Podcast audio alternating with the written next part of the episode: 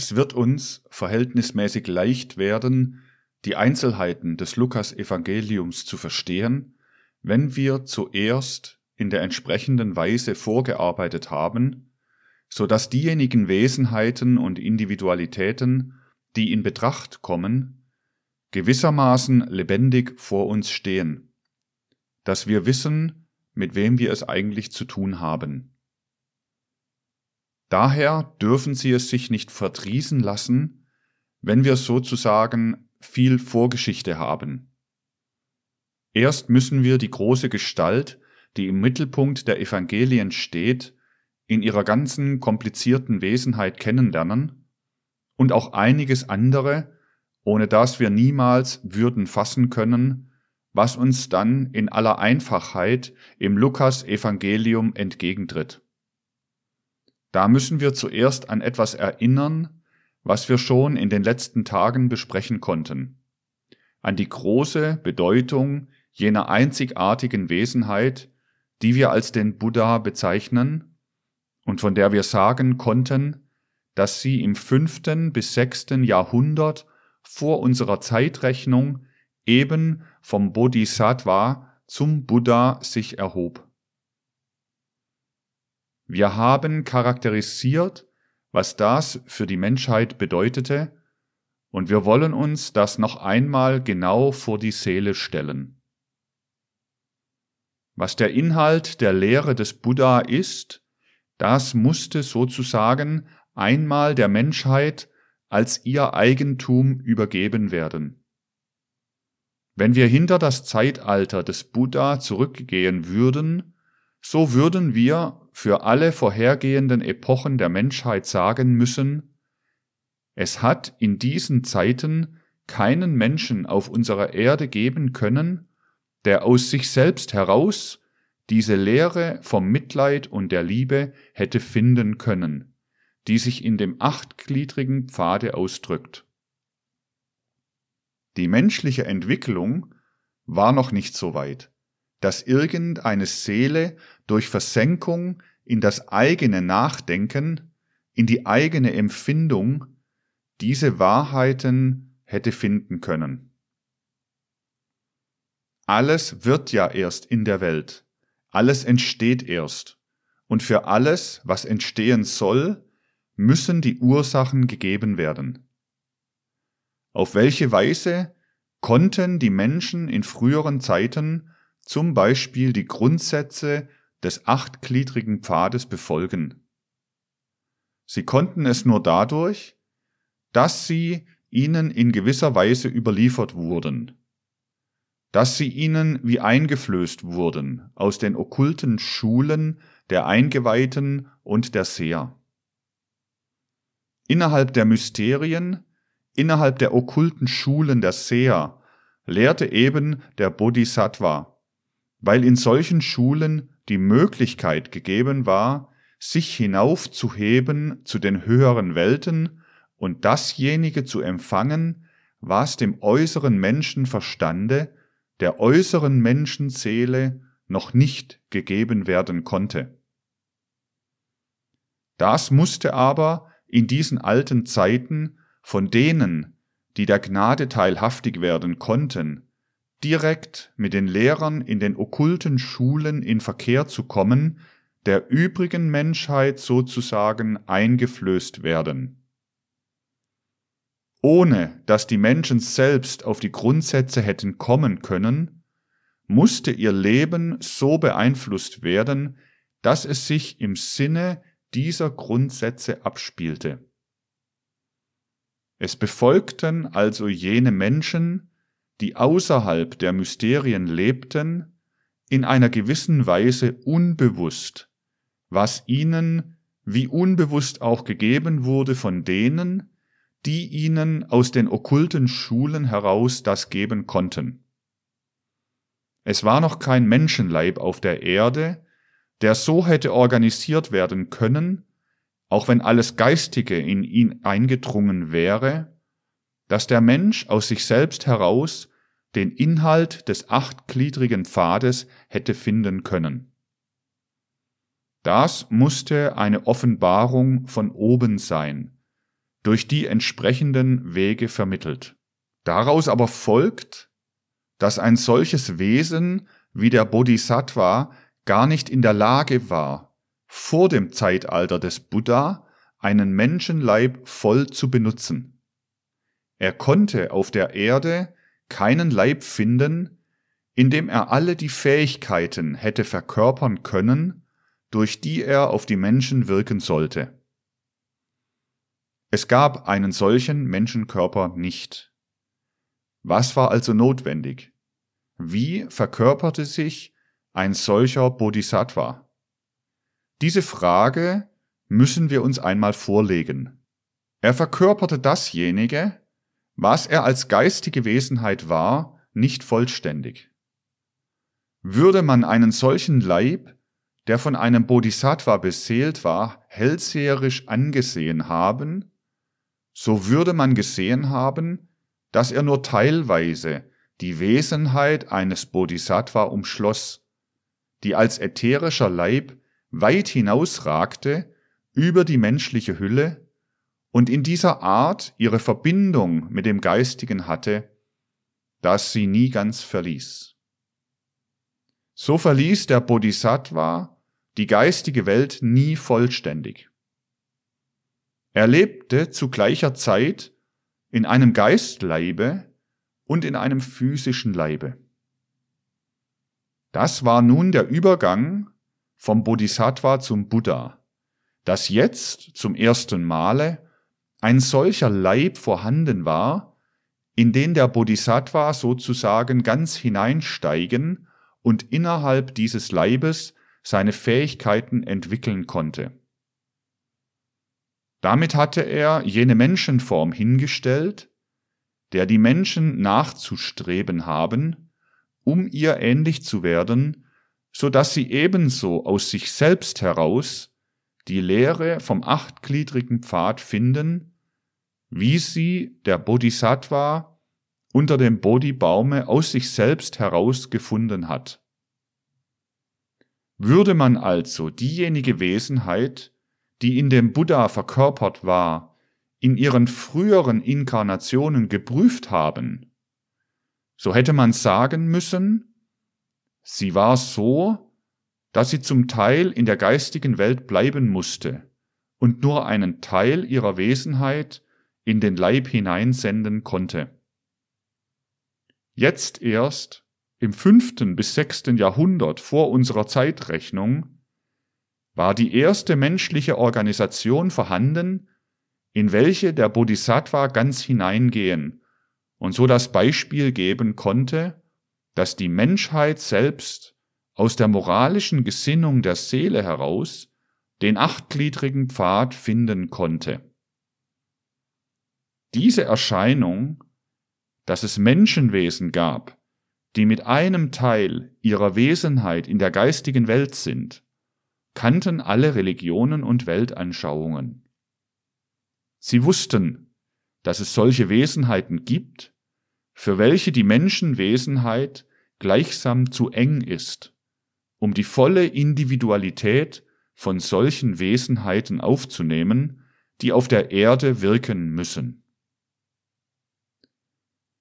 Innerhalb der vorderasiatischen Weltanschauung nannte man diese Art der Verbindung der höheren Individualitäten solcher Wesenheiten mit einem physischen Leibe das Erfülltsein mit dem Heiligen Geist.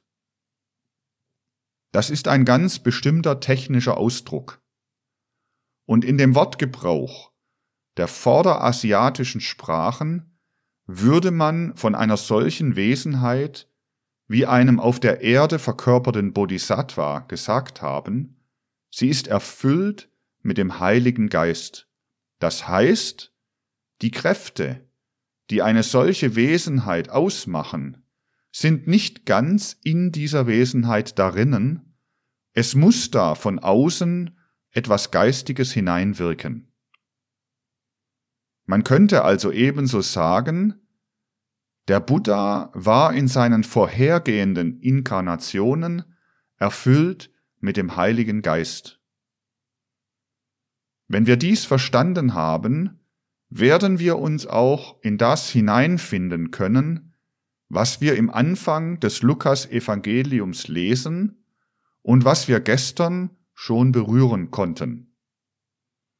Wir wissen, dass in dem Ätherleibe des einen Jesuskindes, das physisch entsprossen ist der nathanischen Linie des davidischen Hauses, der bisher unberührt gebliebene Teil desjenigen Ätherleibes lebte, welcher der Menschheit bei dem Ereignis entzogen worden ist, das man den Sündenfall nennt. So dass also gleichsam jene ätherische Substanz, die aus dem Adam herausgenommen worden ist, vor dem Sündenfalle, aufbewahrt und in dieses Kind hinein versenkt wurde. So musste es sein, damit eine so junge, von allen Erlebnissen der Erdenentwicklung unberührte Wesenheit da war, die alles aufnehmen konnte, was sie aufnehmen sollte. Hätte denn ein gewöhnlicher Mensch, der seit der lemurischen Zeit seine Inkarnationen durchgemacht hat, die Überschattung durch den Nirmanakaya des Buddha aufnehmen können? Nimmermehr. Und noch weniger hätte er das aufnehmen können, was später in ihn hineingehen sollte. Es musste ein so veredelter Menschenleib entstehen, der nur dadurch entstehen konnte, dass die von allen Erdenerlebnissen unberührte ätherische Substanz des Adam hinein versenkt wurde in den Ätherleib gerade dieses Jesuskindes. Dadurch aber war diese Äthersubstanz auch verbunden mit allen den Kräften, welche vor dem Sündenfalle auf die Erdenentwicklung gewirkt haben, die deshalb jetzt eine gewaltige Machtentfaltung in diesem Kinde hatten. Dadurch war möglich geworden, was wir eben gestern schon berührten. Jener merkwürdige Einfluss, den die Mutter des nathanischen Jesus auf die Mutter Johannes des Täufers ausübte und auch auf diesen Johannes selber, bevor er geboren wurde. Dazu müssen wir uns dann klar machen, mit was für einer Wesenheit wir es in Johannes dem Täufer zu tun haben. Wir können diese Wesenheit des Johannes nur dann verstehen, wenn wir uns den Unterschied vor die Seele rücken, der zwischen jener eigentümlichen Verkündigung besteht, welche innerhalb Indiens durch den Buddha herabgeflossen ist, die wir für unser Ziel genügend charakterisiert haben, und jener Verkündigung, die dem althebräischen Volke durch Moses und seine Nachfolger, die althebräischen Propheten, geworden ist.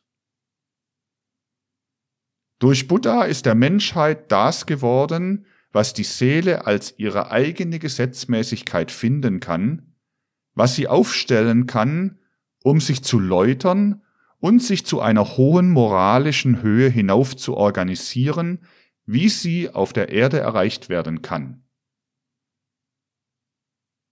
Das Gesetz der Seele, Dharma, wurde durch den Buddha verkündet, wurde so verkündet, wie es der Mensch auf der höchsten Entwicklungsstufe der Menschennatur aus der menschlichen Seele selber herausfinden kann. Und Buddha war derjenige, der es zuerst herausgelöst hat. Aber die Menschheitsentwicklung ist keine geradlinige. Die verschiedensten Kulturströmungen müssen sich gegenseitig befruchten was sich in Vorderasien als das Christusereignis zutragen sollte, das machte nötig, dass in gewisser Weise diese vorderasiatische Entwicklung hinter der indischen zurückblieb, um in frischerer Weise später aufzunehmen, was der indischen in anderer Art gegeben war. Es musste sozusagen innerhalb Vorderasiens ein Volk geschaffen werden, hingestellt werden, das auf eine ganz andere Art sich entwickelte, das weiter zurückblieb als die Völker mehr nach dem Osten hin. Hatte man im Sinne der Weltenweisheit die Völker im Osten so weit gebracht, dass sie den Bodhisattva als Buddha schauen konnten, so musste man bei den Völkern in Vorderasien, insbesondere bei dem althebräischen Volke, die Menschen auf einer kindlichen, niedrigeren Stufe lassen. Das war notwendig. Denn es musste im Großen in der Menschheitsentwicklung dasselbe gemacht werden, was wir etwa im Kleinen beobachten können, wenn wir einen Menschen hätten, der sich bis zu seinem zwanzigsten Jahre zu einer gewissen Reife entwickelt. Er hat sich dabei gewisse Fähigkeiten angeeignet. Aber angeeignete Fähigkeiten sind in gewisser Beziehung zugleich eine gewisse Fessel, ein Hemmnis. Wenn man sich in einem gewissen Lebensalter Fähigkeiten angeeignet hat, dann haben diese die Eigentümlichkeit, dass sie sich auf ihrer Stufe erhalten wollen, dass sie den Menschen auf dieser Höhe halten wollen. Sie halten ihn fest, und er kann dann später in seinem dreißigsten Jahre nicht leicht über die Stufe hinausrücken, die er sich in seinem zwanzigsten Jahre erworben hat.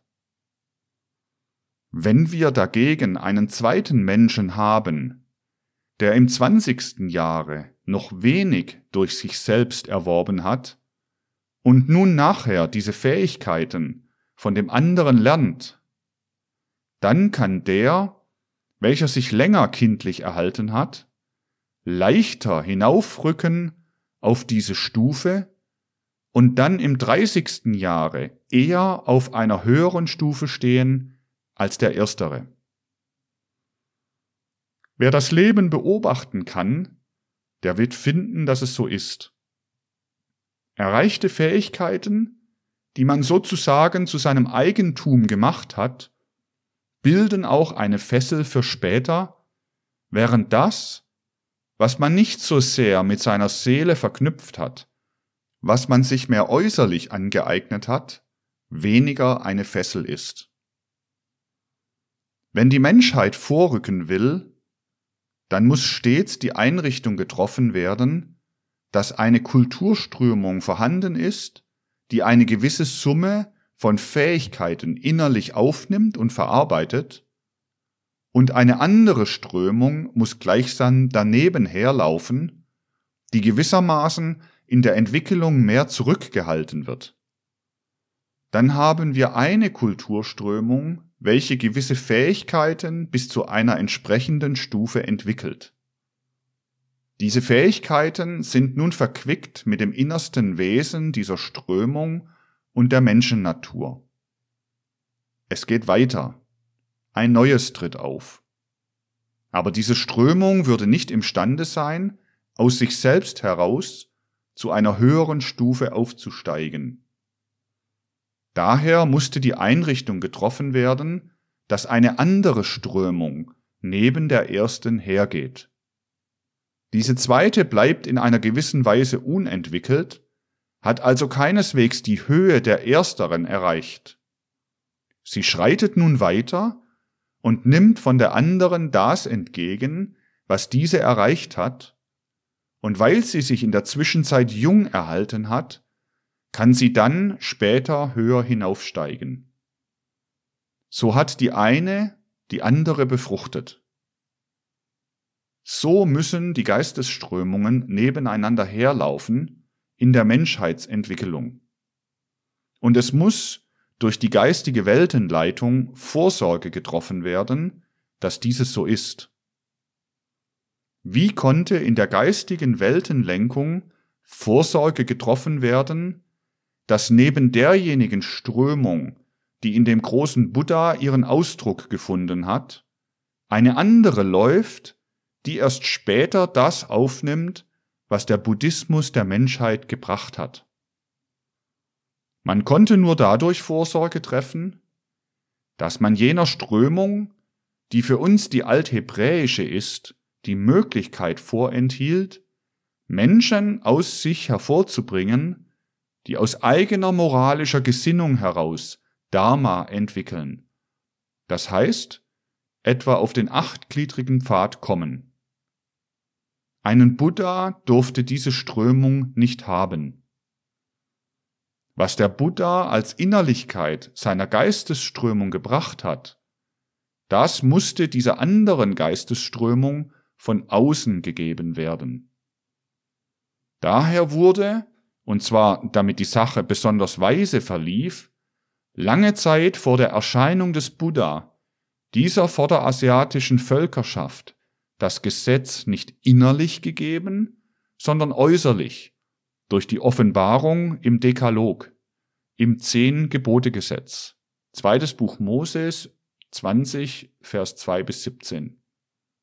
Was einer anderen Menschheitsströmung als innerlicher Besitz zukommen sollte, das wurde in dem Zehn-Gebote-Gesetz als eine Summe von äußeren Gesetzen dem althebräischen Volke wie etwas gegeben, was man von außen empfing, was noch nicht mit der Seele verwachsen ist. Daher empfindet der Angehörige des althebräischen Volkes die Gebote als etwas, was ihm vom Himmel heruntergegeben worden ist, wegen der Kindlichkeit seiner Entwicklungsstufe. Das indische Volk war herangebildet worden, anzuerkennen, dass die Menschen aus sich selber Dharma, das Gesetz der Seele, erzeugen, und das althebräische Volk war so gebildet worden, dass es gehorchte dem Gesetz, das ihm von außen gegeben worden ist. So aber bildet das hebräische Volk eine wunderbare Ergänzung zu dem, was Zarathustra für seine Kultur und für alle Kulturen, die daraus hervorgegangen sind, geleistet hat. Das mussten wir ja hervorheben, dass Zarathustra den Blick auf die Außenwelt hingelenkt hat. Während wir bei Buddha tief einschneidende Lehren haben über die Veredelung des menschlichen Innern, finden wir bei Zarathustra die große, gewaltige Lehre über den Kosmos. Das, was uns Aufschluss geben soll über die Welt, aus deren Schoß wir erwachsen sind. War der Blick des Buddha nach innen gerichtet, so war der Blick der Angehörigen des Zarathustra-Volkes auf die Außenwelt gerichtet, um diese geistig zu durchdringen. Versuchen wir uns einmal in das zu vertiefen, was Zarathustra gab von seinem ersten Auftreten an, wo er die Verkündigung des Ahura Mazdao brachte, bis in die nächste Zeit, wo er als Nazaratos erschien. Er gab immer eindringlichere Lehren über die großen geistigen Gesetze und über die Wesenheiten des Kosmos. Gewissermaßen Andeutungen waren es erst, die der Zarathustra der persischen Kultur über den Geist der Sonne gab. Dann aber wurden sie von ihm ausgebaut und treten uns entgegen als die wunderbare, heute nur so wenig verstandene chaldäische Lehre über den Kosmos und über die geistigen Ursachen, aus denen wir herausgeboren sind. Prüfen wir diese Lehren über den Kosmos, so zeigen sie uns eine wichtige Eigentümlichkeit. Als Zarathustra noch dem urpersischen Volke von den äußeren geistigen Ursachen der Sinneswelt sprach, da stellte er vor die Menschen hin die zwei Mächte Ormus und Ariman oder Ankra Mainyu, die im ganzen Weltall einander entgegenarbeiten. Was sie aber nicht in dieser Lehre gefunden hätten, ist das, was wir nennen könnten, die Seele durchdringende moralische Wärme. Der Mensch ist für die urpersische Anschauung sozusagen hineingesponnen in den ganzen kosmischen Prozess. Es ist eine Angelegenheit von Ormus und Ariman, die gegeneinander arbeiten, die da in der menschlichen Seele ausgemacht wird. Weil diese beiden miteinander kämpfen, deshalb toben Leidenschaften in der menschlichen Seele. Was innere menschliche Seele ist, Das wurde noch nicht erkannt. Es ist kosmische Lehre, was gebracht wurde. Wenn man von Gut und Böse sprach, so meinte man die vortrefflichen, die nützlichen und die schädlichen Wirkungen, die sich im Kosmos gegenüberstehen und die sich auch im Menschen äußern. Die moralische Weltanschauung war gewissermaßen noch nicht in diese Lehre des Blickens nach außen aufgenommen. Man lernte in dieser Lehre alle die Wesenheiten kennen, welche die sinnliche Welt beherrschen.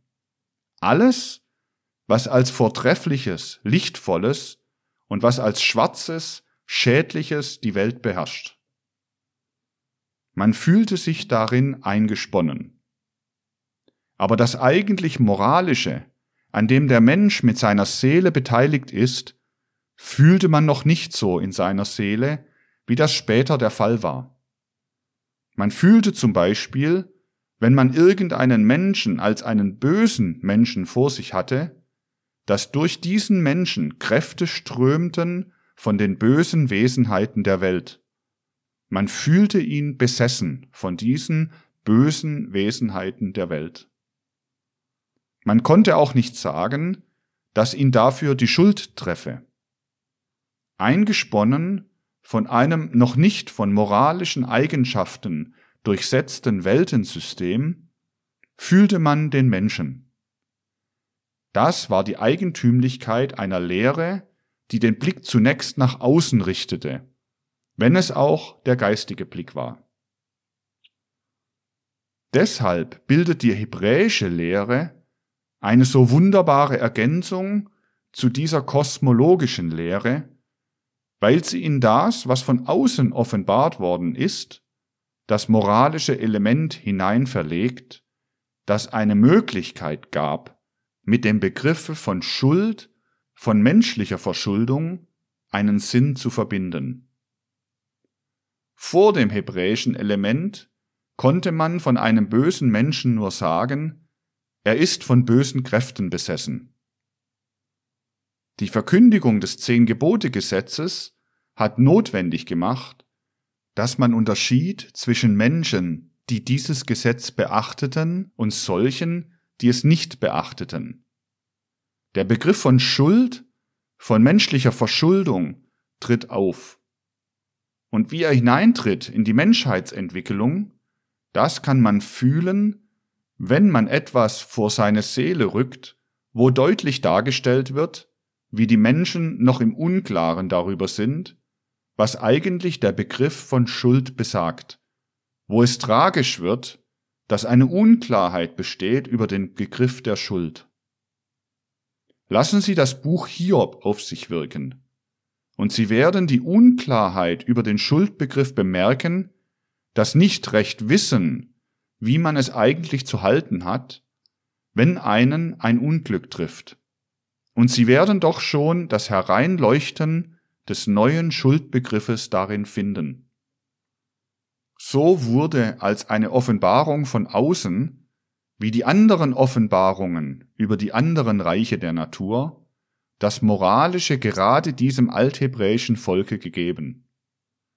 Das konnte nur dadurch geschehen, dass Zarathustra für die Fortsetzung seines Werkes Sorge getragen hat, wie ich es Ihnen erzählt habe, indem er seinen Ätherleib übertrug auf Moses und auf Hermes seinen Astralleib.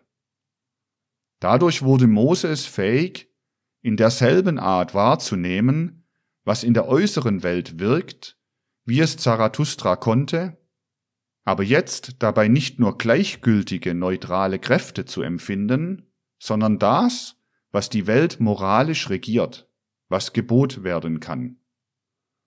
Deshalb lebte dieses althebräische Volk so, dass es in seiner Kultur dasjenige barg, was wir nennen können Gehorsam, Unterwerfung unter das Gesetz, während die Geistesströmung des Buddha das Ideal in sich barg, die Richtung für das menschliche Leben in dem achtgliedrigen Pfad zu finden.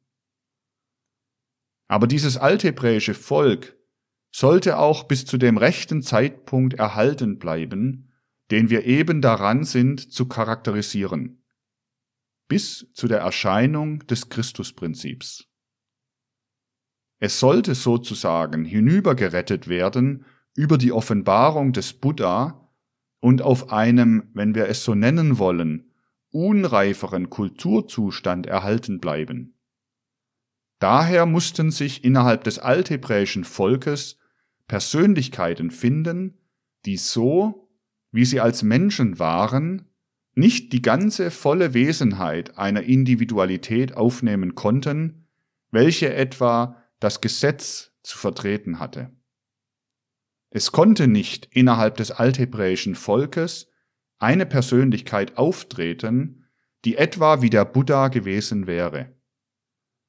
Es ist auch nur möglich gewesen, zu dem Gesetze zu kommen durch Erleuchtung von außen, dadurch, dass Moses den Ätherleib des Zarathustra gehabt hat und das empfangen konnte, was nicht aus der eigenen Seele geboren wird.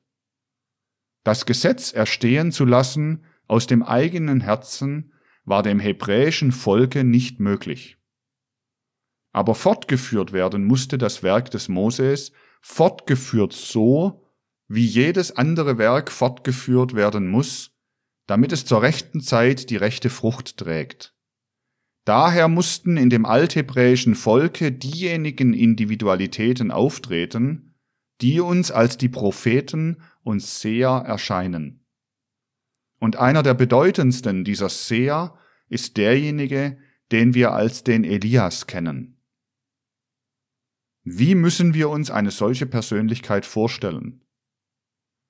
Elias sollte innerhalb des hebräischen Volkes einer der Statthalter dessen sein, was von Moses eingeleitet war.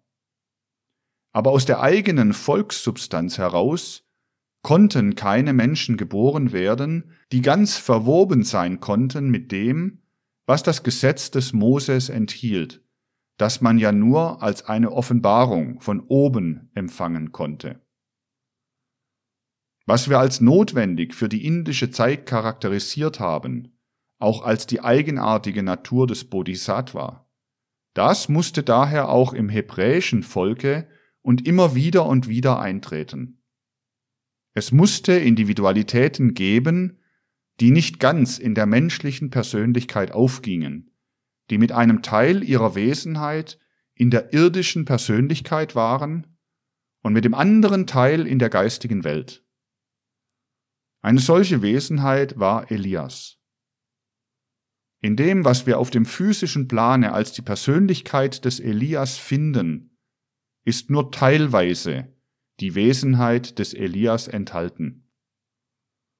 Die Ichheit des Elias kann nicht ganz eindringen in den physischen Leib des Elias.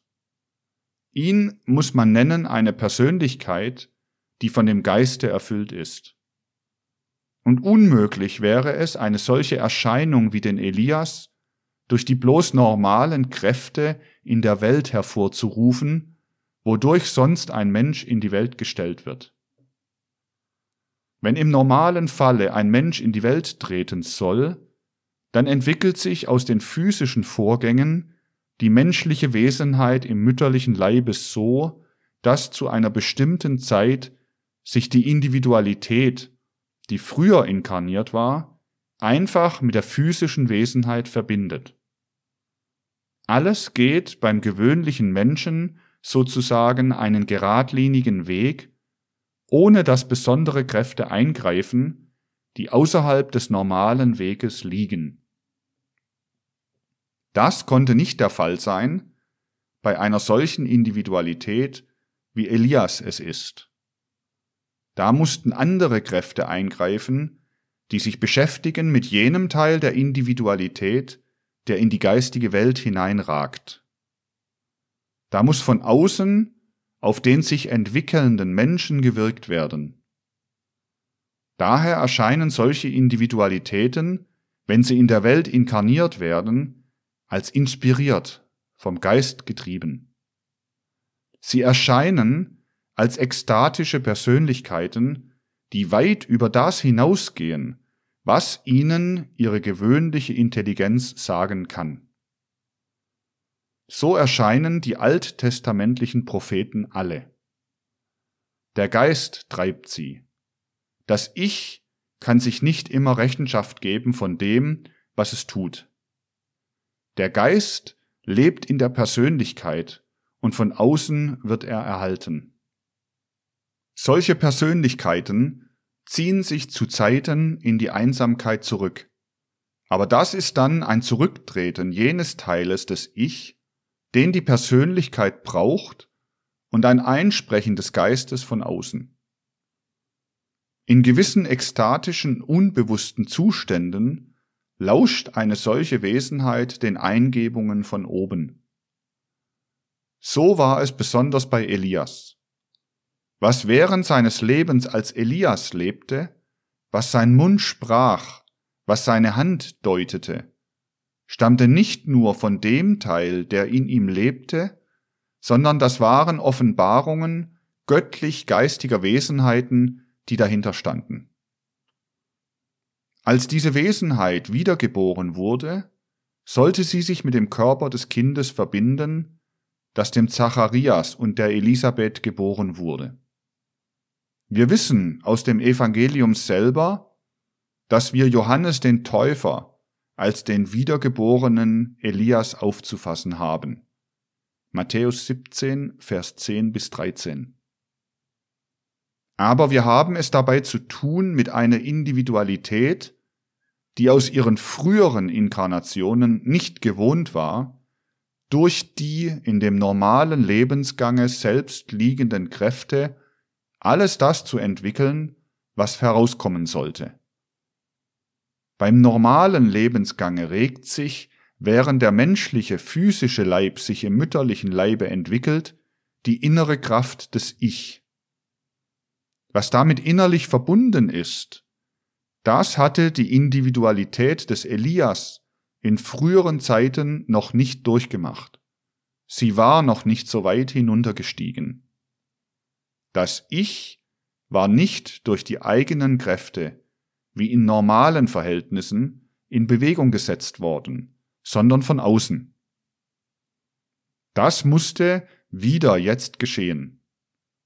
Mehr aus der geistigen Welt heraus, näher schon der Erde ist das Ich dieser Wesenheit, die jetzt viel mehr mit der Erde verbunden ist als die Wesenheiten, welche früher den Elias geleitet haben. Es sollte ja jetzt der Übergang geschafft werden zu der Verbindung der Buddha mit der Zarathustra-Strömung. Alles sollte verjüngt werden. Jetzt musste gerade diejenige Wesenheit von außen einwirken, welche sich mit der Erde und ihren Angelegenheiten so verknüpft hatte wie der Buddha, der jetzt in seinem Nirmanakaya verbunden war mit dem nathanischen Jesus. Diese Wesenheit, welche auf der einen Seite mit der Erde verbunden war, andererseits aber doch wieder entrückt war, weil sie nur in dem Nirmanakaya wirkte, die jenseits der Erde lebte, weil sie wieder hinaufgestiegen ist und nun über dem Haupte des nathanischen Jesus schwebte. Sie musste jetzt von außen hereinwirken und die Ich-Kraft Johannes des Täufers entfalten. So war es der Nirmanakaya des Buddha, der auf die Entfaltung der Ich-Kraft des Johannes so wirkte, wie früher die geistigen Kräfte auf den Elias gewirkt haben. Damals war das Elias-Wesen in gewissen Zeiten entrückt in ekstatische Zustände. Da sprach der Gott, füllte sein Ich mit einer realen Kraft, die es dann der Außenwelt mitteilen konnte. Jetzt war wieder eine geistige Wesenheit da, die als der Nirmanakaya des Buddha über dem nathanischen Jesus schwebte. Die wirkte jetzt herein auf die Elisabeth, als der Johannes geboren werden sollte regte im Leibe der Elisabeth den Keim des Johannes im sechsten Monat der Schwangerschaft an und weckte da das Ich. Nur bewirkte diese Kraft, weil sie jetzt näher der Erde stand, nicht bloß eine Inspiration, sondern wirklich die Herausgestaltung des Ich des Johannes. Unter dem Einflusse des Besuches derjenigen, welche da die Maria genannt wird, regte sich das Ich Johannes des Täufers. So wirkt der Nirmanakaya des Buddha aufweckend und bis in die physische Substanz hinein erlösend auf das Ich des einstigen Elias, auf das jetzige Ich Johannes des Täufers. Was können wir erhoffen? Wie Elias einst im neunten Jahrhundert vor unserer Zeitrechnung seine gewaltigen Worte gesprochen hatte, wie das eigentliche Gottesworte waren und wie das, was seine Hand deutete, Gottes Gebärde war, so musste es jetzt bei Johannes dem Täufer ähnlich sein, indem das wieder auflebte, was in dem Elias vorhanden war. Was in dem Nirmanakaya des Buddha war, das wirkte als Inspiration hinein in das Ich Johannes des Täufers. Was sich den Hirten verkündete, was über dem nathanischen Jesus schwebte, das erstreckte seine Kraft hinein in Johannes den Täufer.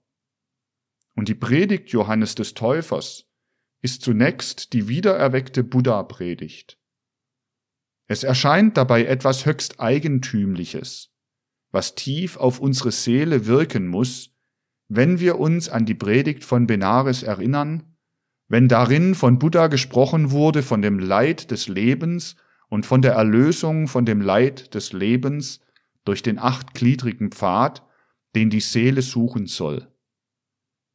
Damals hat der Buddha das verkündet, was er als achtgliedrigen Pfad erkannt hat. Damals hat er seine Predigt auch öfter fortgesetzt, indem er sagte, Ihr habt bis heute die Lehre der Brahmanen gehabt. Sie schreiben ihre Herkunft her von Brahma selber. Sie sagen, sie seien etwas Vorzüglicheres als die anderen Menschen, weil sie von diesem edlen Ursprunge abstammen. Diese Brahmanen sagen, der Mensch sei etwas wert durch seine Abstammung. Ich aber sage euch, der Mensch ist etwas wert durch das, was er aus sich selbst heraus macht und nicht durch das, was durch seine Abstammung in ihn gelegt ist. Er ist wert der großen Weisheit der Welt durch das, was er als individueller Mensch aus sich selber macht. Dadurch erregte Buddha gerade den Zorn der Brahmanenwelt, indem er auf die individuelle Qualität hinwies und sagte, Wahrlich, ich sage euch, es mag sich einer noch so viel einen Brahmanen nennen, darauf kommt es nicht an, sondern darauf kommt es an, dass ihr aus euren eigenen persönlichen Kräften heraus einen geläuterten Menschen macht. Das war, wenn auch nicht wörtlich, so doch der Sinn vieler Buddha-Reden. Und dann setzte er gewöhnlich diese Lehre fort, indem er zeigte, wie der Mensch, wenn er die Welt des Leidens versteht, Mitleid empfinden kann, Tröster und Helfer werden kann, wie er gerade teilnehmen wird am Geschick der anderen, weil er weiß, dass er mit ihnen das gleiche Leid und den gleichen Schmerz empfindet. Jetzt war der Buddha in seinem Nirmanakaya, überstrahlte das nathanische Jesuskind und setzte dann seine Predigt fort, indem er die Worte ertönen ließ aus dem Munde Johannes des Täufers. Was der Mund des Johannes sprach, das geschah unter der Inspiration des Buddha. Und es klingt uns wie eine Fortsetzung der Rede, die der Buddha einst gehalten hat, wenn zum Beispiel der Johannes sagt, Ihr, die ihr viel darauf baut, dass ihr von denen euch herstammend nennt, die in dem Dienst der geistigen Mächte die Kinder der Schlange genannt werden, und euch beruft auf die Weisheit der Schlange, wer hat denn euch dazu gebracht? Nur so glaubt ihr, würdige Früchte der Buße zu bringen, indem ihr sagt, wir haben Abraham zum Vater. Jetzt aber setzte Johannes die Predigt des Buddha fort. Sagt nicht, ihr habt Abraham zum Vater, sondern werdet dort wahrhaftige Menschen, wo ihr in der Welt steht. Ein wahrhaftiger Mensch kann an der Stelle des Steines erweckt werden, auf dem euer Fuß steht. Wahrlich, der Gott kann dem Abraham aus den Steinen Kinder erwecken. Lukas 3, Vers 7 und 8. Und dann sagte er, so recht die Predigt des Buddha fortsetzend, wer zwei Röcke hat, der teile sie mit dem, der keinen hat. Lukas 3, Vers 11. Sie kamen zu ihm und fragten, Meister, was sollen wir tun? Lukas 3, Vers 12. Genauso wie auch die Mönche einst zu Buddha gekommen waren und gefragt haben, was sollen wir tun? Das alles sind Worte, die sich ausnehmen wie die Worte des Buddha oder wie eine Fortsetzung derselben. So erscheinen diese Wesenheiten auf dem physischen Plan durch der Zeitenwende und so lernen wir verstehen die Einheit der Religionen und geistigen Verkündigungen der Menschheit.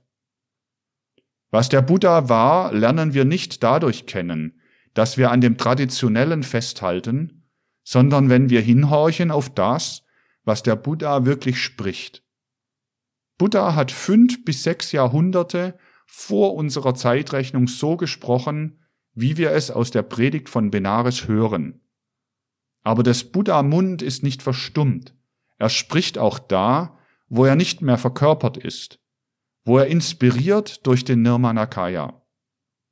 Aus dem Munde Johannes des Täufers hören wir, was der Buddha zu sagen hatte sechs Jahrhunderte später, nachdem er in einem physischen Leibe gelebt hat. So ist die Einheit der Religionen. Wir müssen eine jede Religion im Laufe der Menschheitsentwicklung an dem richtigen Punkte aufsuchen und in ihr das Lebendige suchen, nicht das Tote. Denn alles entwickelt sich weiter. Das müssen wir verstehen und begreifen lernen. Wer aber nicht den Buddha-Spruch aus dem Munde Johannes des Täufers hören will, der kommt einem vor wie ein Mensch, der den Keim eines Rosenstockes gesehen hat und einige Zeit später, nachdem der Rosenstock aufgegangen ist und Blüten trägt, nicht glauben will, dass dieser Rosenstock aus diesem Rosenkeim entstanden ist und der jetzt sagen würde, das ist etwas anderes. Was in dem Keim lebendig war, das blüht jetzt in dem Rosenstock. Und was in der Predigt von Benares lebendig war, das blüht in der Predigt Johannes des Täufers am Jordan. Damit haben wir eine andere Individualität in ihrem Wesen kennengelernt, die uns in jener Zeit entgegentritt und von der uns das Lukas Evangelium so eindringlich redet. Wir lernen diese Evangelien nur dadurch kennen, dass wir uns nach und nach dazu aufschwingen, wirklich jedes Wort so zu verstehen, wie es gemeint ist. Und Lukas sagt uns in der Einleitung, dass er wiedererzählen will die Mitteilung derer, die als Selbstseher gewirkt haben. Aber diese Selbstseher sehen die wahren Verhältnisse, wie sie sich durch die Zeit hindurch nach und nach offenbarten. Sie sahen nicht bloß, was auf dem physischen Plane vorgeht. Wer nur das sieht, der könnte sagen, fünf bis sechs Jahrhunderte vor unserer Zeitrechnung hat in Indien einmal ein Mensch gelebt, welcher der Sohn des Königs Suttodana war und welcher der Buddha geheißen hat. Und dann hat einmal ein Johannes der Täufer gelebt. Er findet aber nicht dasjenige, was sich von dem einen zum anderen hindurchschlingt denn das ist erst zu sehen in der geistigen Welt. Lukas aber sagt, dass er nach denen erzählt, die gesehen haben, die Seher waren. Es genügt nicht, dass wir die Worte der religiösen Urkunden nur hinnehmen, wir müssen diese Worte auch im richtigen Sinne lesen lernen. Dazu müssen aber die Individualitäten, die dabei auftreten, so recht anschaulich vor unserer Seele stehen. Anschaulich können sie aber nur vor unserer Seele stehen, wenn wir wissen, was alles in sie eingeflossen ist. Eines wurde noch gesagt. Was auch immer für eine Individualität auf die Erde heruntersteigt, sie muss sich entwickeln im Sinne der Fähigkeiten, die aus dem Körper herauskommen können, in welchen sie sich hinein inkarniert. Damit muss diese Wesenheit rechnen. Nehmen wir an, heute wollte eine hohe Wesenheit heruntersteigen, sie könnte dann nur mit den Gesetzmäßigkeiten rechnen, die eben heute ein Menschenleib haben kann. Erkennen, was diese Individualität eigentlich ist, das kann nur der Seher, der das sieht, wie die intimeren Fäden sich hinein verweben in das Innere des Wesens. Eine solche Wesenheit auf hoher Stufe der Weisheit muss sich aber durch die Kindheit herauf den Körper reif machen, damit in einem bestimmten Zeitpunkte das hervortreten kann, was diese Wesenheit in früheren Inkarnationen einmal war.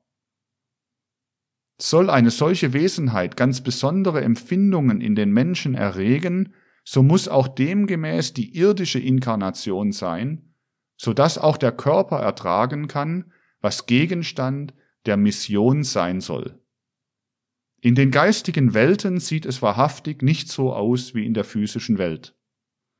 Will eine Wesenheit Heilung vom Schmerz, Erlösung vom Leid verkünden, dann muss sie die ganze Tiefe des Leides durchkosten, damit sie die rechten Worte finden kann, die im menschlichen Sinne darauf anwendbar sind. Was später jene Wesenheit zu sagen hatte, die sich im Körper des nathanischen Jesus verbarg, das war etwas, was eine Kundschaft war an die ganze Menschheit. Das war etwas, was die Menschheit hinwegbringen sollte über alle frühere engere Blutsverwandtschaft. Nicht nehmen sollte sie die Blutsverwandtschaft, nicht aufheben, was zwischen Vater und Sohn, zwischen Bruder und Schwester steht, sondern zu der Liebe, die an die Blutsverwandtschaft gebunden ist, dasjenige hinzufügen, was man allgemeine Menschenliebe nennt, die von Seele zu Seele geht, die erhaben ist über alle Blutsbande. Das sollte diejenige Wesenheit bringen, die sich später in dem nathanischen Jesus zeigte. Sie sollte etwas bringen von Liebe, von Vertiefung der Liebe, die nichts zu tun hat mit dem, was an die Verwandtschaft des Blutes geknüpft ist. Dazu aber musste diese Wesenheit, die in dem Körper des nathanischen Jesus lebte, erst auf der Erde selber erfahren, was es heißt, keine Verbindungen fühlen, nicht durch das Blut mit anderen zusammenhängen. Dann konnte sie rein empfinden, was nur von Mensch zu Mensch spielt. Frei musste sie sich erst fühlen von allen Blutsbanden, ja von der Möglichkeit der Blutsbande. Nicht nur ein heimatloser Mensch werden wie der Buddha, der aus der Heimat in die Fremde gegangen ist, sondern als herausgetreten aus allen Familienzusammenhängen, aus allem, was mit irgendwelchen Blutsbanden etwas zu tun hat, musste die Individualität des nathanischen Jesus vor der Welt stehen. All den tiefen Schmerz musste sie empfinden, den man empfinden kann, wenn man von dem, was sonst dem Menschen nahestehen kann, Abschied nehmen muss, wenn man alleine stehen muss. Aus der großen Einsamkeit, der Familienverlassenheit heraus musste die Individualität sprechen, die in dem nathanischen Jesus lebte. Wer war diese Wesenheit? Wir wissen, es ist jene Wesenheit, welche etwa bis zum zwölften Lebensjahre in dem salomonischen Jesus lebte. Es ist die Individualität, der Geist des Zarathustra, welcher in dem salomonischen Jesus lebte, der den salomonischen Vater und die salomonische Mutter zu Eltern hatte. Der Vater aber war früh gestorben, verwaist war der Knabe von väterlicher Seite. Außer ihm waren in dieser Familie Brüder und Schwestern vorhanden. In dieser Familie ist er darinnen, solange er, der Zarathustra, in dem Leibe des salomonischen Jesus ist. Diese Familie verlässt er dann mit zwölf Jahren, gibt die Mutter auf, gibt die Brüder und Schwestern auf, um in den Leib des nathanischen Jesus hinüberzugehen. Da stirbt auch die nathanische Mutter. Da stirbt später der nathanische Vater. Und als er zu seinem Wirken in die Welt hinauszutreten hatte, Da hat er von allem Abschied genommen, was mit Blutsbanden etwas zu tun hat. Da ist er nicht bloß gänzlich verwaist, hat verlassen müssen Brüder und Schwestern, sondern da hat er auch als Zarathustra Wesenheit darauf verzichten müssen, jemals Nachkommen zu haben, jemals eine Familie zu begründen. Denn die Zarathustra Wesenheit hat nicht nur Vater und Mutter, Brüder und Schwestern, sondern auch den eigenen Leib verlassen, ist in einen anderen Leib hineingegangen, den Leib des nathanischen Jesus. Diese Wesenheit konnte vorarbeiten für eine noch höhere Wesenheit, welche dann in dem Leibe des nathanischen Jesus sich vorbereiten konnte zu dem großen Beruf, die allgemeine Menschenliebe zu verkünden. Und als dann die Mutter und die Brüder dieser Wesenheit kamen und man ihr sagte, Deine Mutter und deine Brüder stehen draußen und wollen dich sehen. Da konnte diese Wesenheit aus tiefster Seele heraus, so dass man sie nicht missverstehen kann, vor allem Volke die Worte sprechen, ohne irgendeine Pietät zu verletzen. Das sind sie nicht. Denn selbst den Leib hatte der Zarathustra verlassen, der mit dieser Familie zusammenhing. Und hinweisend auf die, welche in freier Seelengemeinschaft mit ihm waren, konnte er sagen, das sind meine Mutter und meine Brüder, die das Wort Gottes hören und tun. Lukas 8, Vers 20 bis 21. Soweit sind die religiösen Urkunden wörtlich zu nehmen.